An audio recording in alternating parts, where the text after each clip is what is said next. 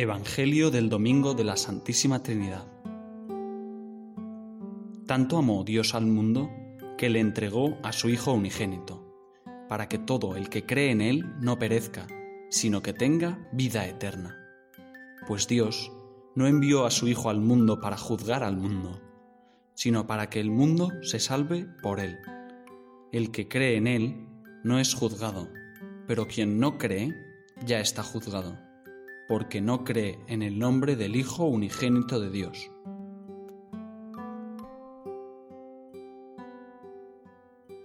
En la intimidad del diálogo con Nicodemo, Jesús desvela las profundidades del amor divino. Tanto amó Dios al mundo, comienza diciendo, El mundo, el universo entero, había salido bueno de las manos de Dios, como lo atestigua el libro del Génesis cuando añade, y vio Dios que era bueno, al ponderar todo lo que iba creando día tras día. Pero ese mundo, que era bueno, quedó dañado por el pecado del hombre.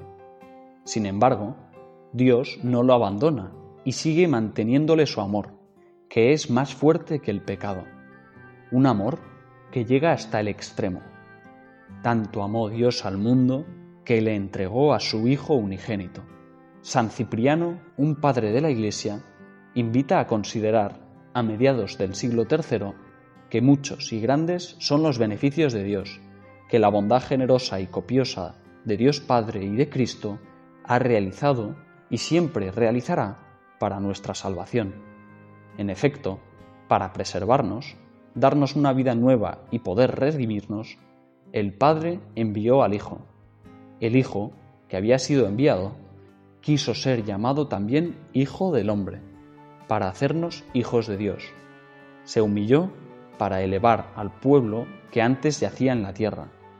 Fue herido para curar nuestras heridas. Se hizo esclavo para conducirnos a la libertad a nosotros que éramos esclavos. Aceptó morir para poder ofrecer a los mortales la inmortalidad. Dios Padre nos entregó a su Hijo unigénito, dice Jesús el Padre, es dador de todo. En primer lugar, desde la eternidad, da todo a su Hijo, como el propio Jesús lo reconoce en su oración al Padre durante la última cena. Todo lo mío es tuyo, y lo tuyo mío. Padre e Hijo comparten idéntica naturaleza divina. Pero en el tiempo, Dios Padre también da todo al mundo, al entregar, por amor, a su Hijo unigénito. La palabra unigénito remite, por un lado, explica Benedicto XVI, al prólogo del Evangelio de Juan, donde el Logos es definido como el unigénito Dios. Pero, por otro, recuerda a Abraham, que no le negó a Dios a su Hijo, a su único Hijo. El dar del Padre se consuma en el amor del Hijo hasta el extremo, esto es, hasta la cruz.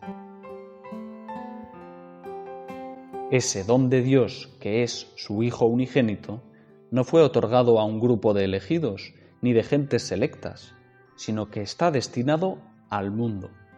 Tiene, pues, una dimensión universal.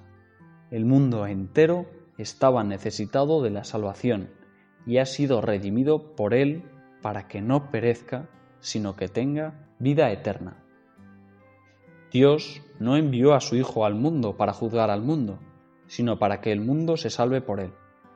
Jesús, el Hijo de Dios hecho hombre, no viene a condenarnos, nos hace considerar San José María, a echarnos en cara nuestra indigencia o nuestra mezquindad. Viene a salvarnos, a perdonarnos, a disculparnos, a traernos la paz y la alegría. Si reconocemos esta maravillosa relación del Señor con sus hijos, se cambiarán necesariamente nuestros corazones y nos haremos cargo de que ante nuestros ojos se abre un panorama absolutamente nuevo, lleno de relieve, de hondura y de luz.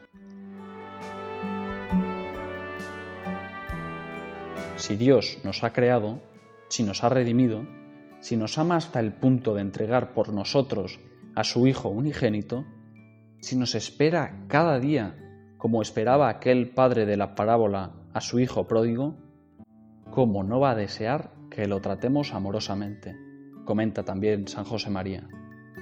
Extraño sería no hablar con Dios, apartarse de Él, olvidarle, desenvolverse en actividades ajenas a esos toques ininterrumpidos de la gracia.